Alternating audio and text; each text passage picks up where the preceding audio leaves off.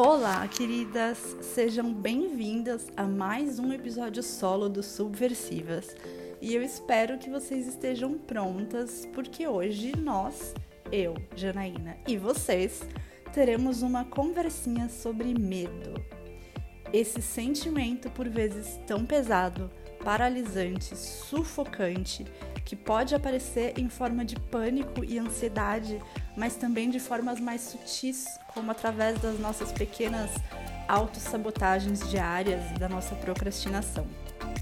A gente está no começo do ano, né? Mesmo que a gente já esteja praticamente no fim de janeiro. E eu senti de trazer esse papo para cá porque é importante a gente entender como que o nosso medo aparece e como que a gente lida com ele diariamente para que a gente não acabe desistindo de construir os nossos projetos e alcançar os nossos objetivos por causa desse sentimento, né? mesmo que isso seja feito de forma é, inconsciente. Então, para a gente começar, eu quero citar tre um trecho que eu gosto muito. E então aconteceu. Uma fagulha, um incômodo, um lampejo. Você teve uma ideia, uma visão de como o mundo, o seu mundo, deveria ser. Uma epifania, a certeza de que você não voltará a pensar da mesma maneira como pensava antes da ideia que teve eletrizar o seu ser. Você resolveu transformar o seu imenso mundo interior na esperança de que um dia transformará o mundo de outras pessoas. Nesse momento, assim como todos os humanos um dia foram apenas um brilho no olhar de seus pais, essa ideia tomará conta de você. Mas mais do que isso, ela te possuirá e você intuiu que ela pode te destruir ou criar para si uma nova pele. Uma ideia que não foi desenvolvida se comporta como uma gestação interrompida. Um grande e se que te assombrará para todo sempre. Mas você não vai deixar isso acontecer, porque nada mata mais lentamente e de maneira mais amarga do que um e se a encruzilhada que apontava um caminho que, apesar de aberto à sua frente, você resolveu não seguir por medo. O medo, esse veneno que mata bem devagarinho. Esse trecho é do livro Empreendedorismo para Subversivos, do Facundo Guerra, que eu recomendo muito. É, e eu senti de trazer porque ele descreve muito, muito, muito bem o que eu senti quando eu resolvi que ia empreender. Que eu ia construir algo único, meu, com os meus moldes. E eu acho que essas palavras podem ressoar em você, assim como ressoaram em mim no meu processo de criação da vida que eu queria para mim, isso lá atrás, lá em 2017, a ideia de empreender veio mais ou menos como o Facundo descreveu, uma epifania de como eu queria, de como eu acreditava que o meu mundo deveria ser. Deveria ser. E eu nem sabia com o que, que eu queria empreender, tá, gente? Eu só tinha o desejo quase que incontrolável de construir algo que era meu uma energia muito forte que eu tinha dentro de mim, sabe? E fez tanto sentido para mim naquela época que eu não, não lembro de ter sentido medo, sabe? Eu entendi qual caminho fazia mais sentido para mim, estudei muito e comecei a dar corpo ao meu trabalho como coach ontológica, né? Que foi como eu comecei a, minha vida empreendedora. Só que, né, gente, é, o medo veio ele veio na minha primeira semana real como empreendedora, depois de eu ter saído da empresa, depois de eu ter entrado nesse processo de transição profissional. E ele veio acumulado numa crise de pânico que deve ter durado assim uns 30 minutos, mas que pareceu horas.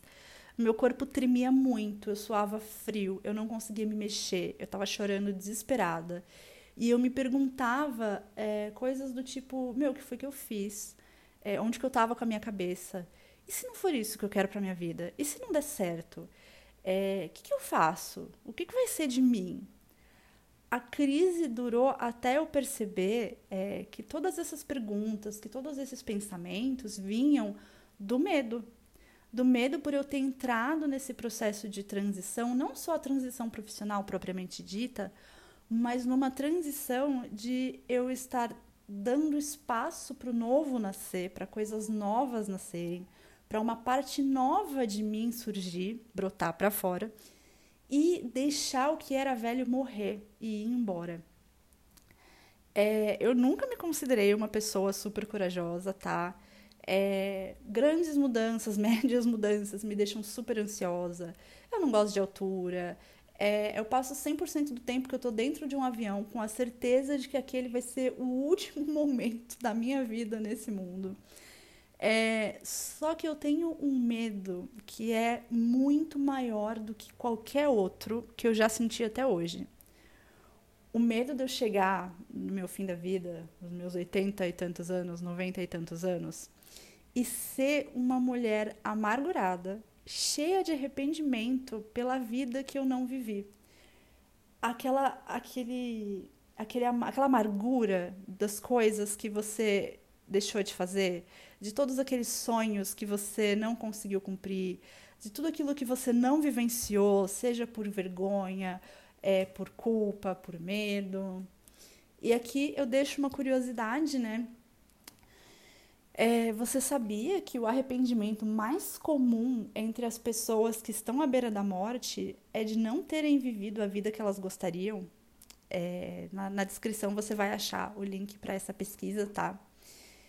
E, mas enfim, esse medo de eu me arrepender pela vida que eu não vivi, né? Não é me arrepender das coisas que eu fiz, mas me arrepender das coisas que eu deixei de fazer, me impulsiona a ter mais coragem, a seguir com mais coragem junto com o medo, a encarar as novas versões de mim mesma, a correr o risco de quebrar a cara, construir a vida que eu quero para mim. Ao longo dos meus quatro anos nessa vida empreendedora, eu vi nas minhas clientes a necessidade de terem mais liberdade, de criarem as próprias regras, ao invés de continuar seguindo as regras de um jogo que nunca estiveram muito alinhadas à realidade e que já não tem mais nada a ver com o que essas clientes queriam viver, né?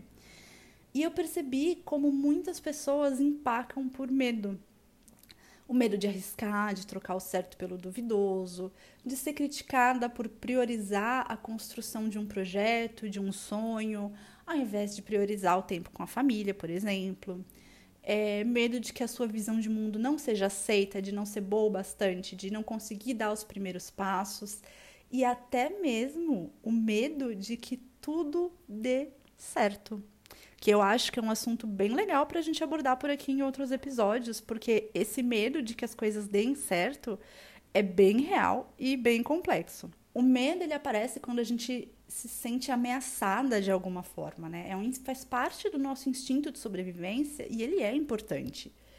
É, então, a gente não pode encarar sentir medo como algo ruim, o medo como algo ruim. O que é ruim é a gente lidar com esse sentimento de maneira inconsciente. Quando a gente não olha para o medo com calma, a gente tende a agir de forma reativa a gente foge e se afasta de tudo que está causando esse sentimento. É, e muitas vezes é isso que faz com que a gente coloque o nosso projeto de volta na gaveta, deixe os nossos sonhos de lado, evite entrar em certos conflitos, em certas discussões que são importantes, enfim. É, só que é através do medo, desse sentimento, que a gente consegue entender que é que exatamente que está tirando a gente do que é conhecido e confortável, o que é que está sendo desafiador para a gente nesse processo. A gente pode usar o medo para entender o que é que, dentro da nossa jornada de construção de um projeto, de um negócio, de uma nova vida com mais significado, é, o que é que está deixando a gente preocupada. Então, para a gente começar a encaminhar para o final desse episódio solo, eu vou deixar algumas perguntas que eu acho que seria muito interessante vocês tirarem um tempinho e parar para refletir a respeito e podem, que podem te ajudar a refletir sobre o seu medo, sobre as suas inseguranças, sobre o que pode estar empacando você neste começo de ano. Então vamos lá. Você tem medo de quê? Que medo é esse que te impede de dar o primeiro passo? De construir uma vida que faz muito mais sentido para você. O medo que você sente está te protegendo de um risco real ou só impedindo você de viver a sua visão de mundo? Como é a vida que você quer construir? Como que a sua ideia, o seu projeto, o seu serviço vai ser útil para a construção dessa realidade que você imagina? E por último, quem será você aos oitenta e tantos anos se o medo falar mais forte e te impedir de seguir o caminho que você quer trilhar? E mais, quem será você aos seus oitenta e tantos anos se você se permitir ter coragem para construir a vida que você quer ter? Eu sei que é clichê, gente.